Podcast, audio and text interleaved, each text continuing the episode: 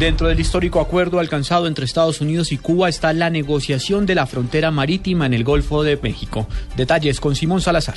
De acuerdo con el comunicado del Departamento de Estado de Estados Unidos, uno de los puntos que abarcará el restablecimiento de las relaciones diplomáticas con Cuba es la instalación de negociaciones con los gobiernos de Cuba y México para discutir la frontera marítima no resuelta en el Golfo de México. En el comunicado manifiesta que el gobierno de Barack Obama está preparado para invitar a ambos gobiernos para negociar las fronteras marítimas. El país norteamericano recalca que según acuerdos previos entre Estados Unidos y Cuba, delimitan el espacio marítimo entre los dos países dentro de 200 millas náuticas de la costa. Sin embargo, tanto los Estados Unidos como Cuba y México extendieron la plataforma continental en un área dentro del Golfo de México en donde los tres países aún no delimitan fronteras alguna, punto que espera resolver en una mesa de negociación una vez los gobiernos acuerden el proceso de la misma. Simón Salazar, Blue Radio.